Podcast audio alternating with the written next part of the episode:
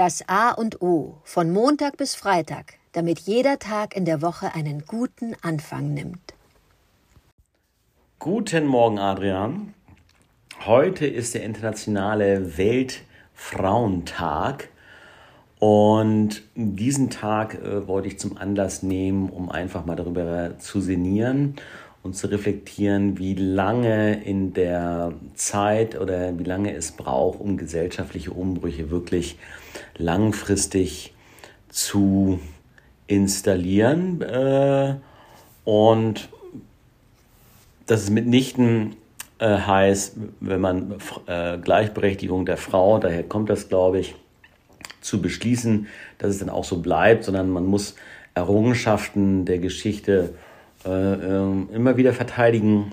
Äh, denn ich glaube, es gab Zeiten, wo die Frauen äh, einen viel höheren Stellenwert äh, hatten als um äh, Beginn des äh, 20. Jahrhunderts, also 1905 äh, oder 1911, wurde der Weltfrauentag äh, ausgerufen. Ich weiß gar nicht von welcher Organisation.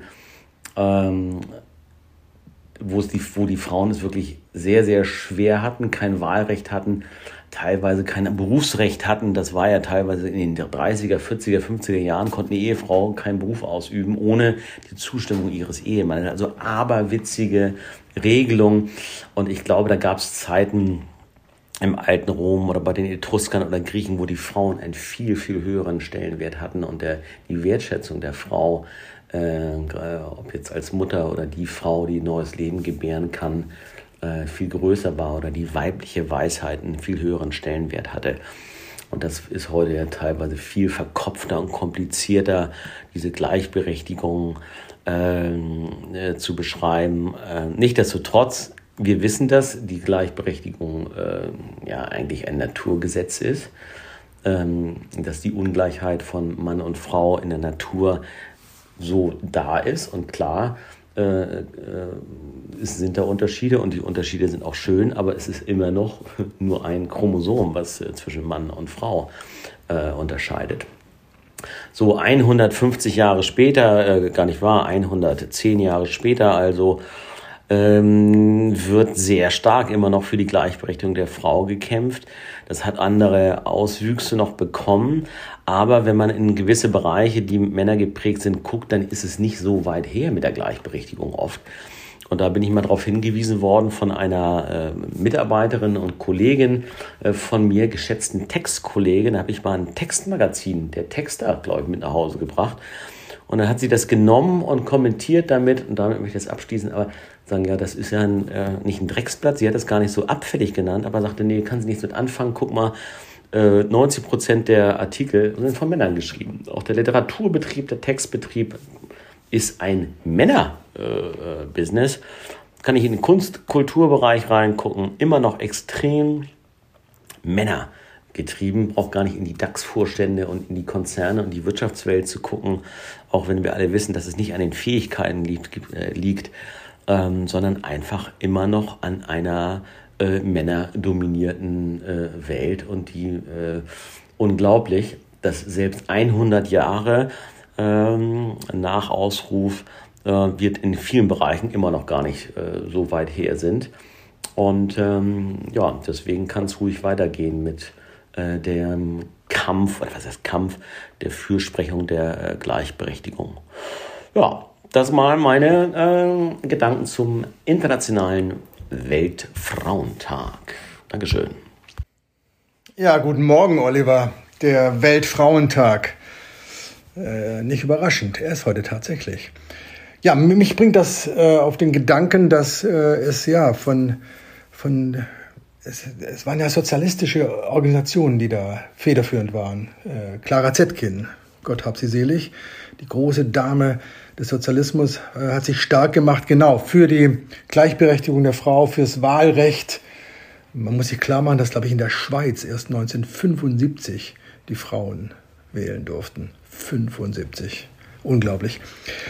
Institutionalisiert wurde der Weltfrauentag dann 1975, weil das von der UN als äh, Jahr der Frau ausgerufen wurde und die UN dann gesagt hat, so jetzt machen wir einen internationalen, einen großen Weltfrauentag an just jenem Tag heute.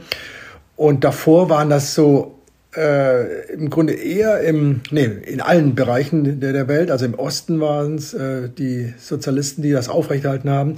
In Amerika gab es auch so eine komische Bewegung, den, einen Frauentag einzuführen. Aber die UN, wie gesagt, 1975, jetzt haben wir den Weltfrauentag und es tut Not. Es ist gut so.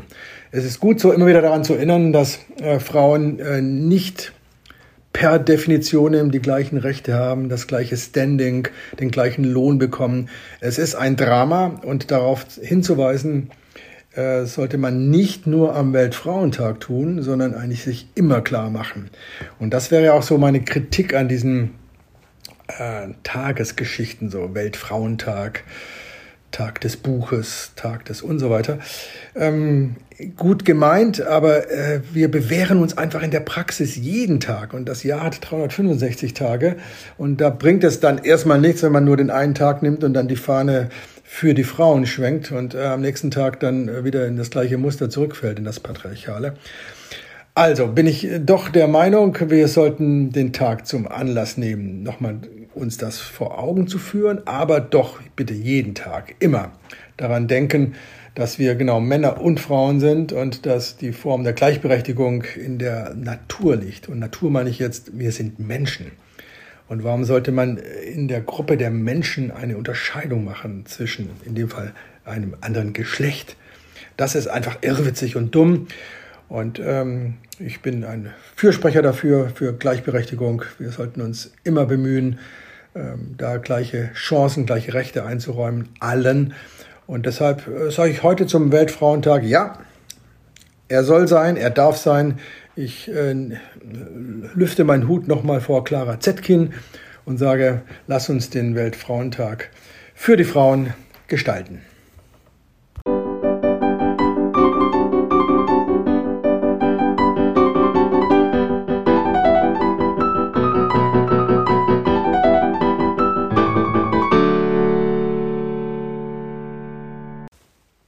Das war das A und O, der Podcast von Adrian Hoffmann und Oliver Wünsche.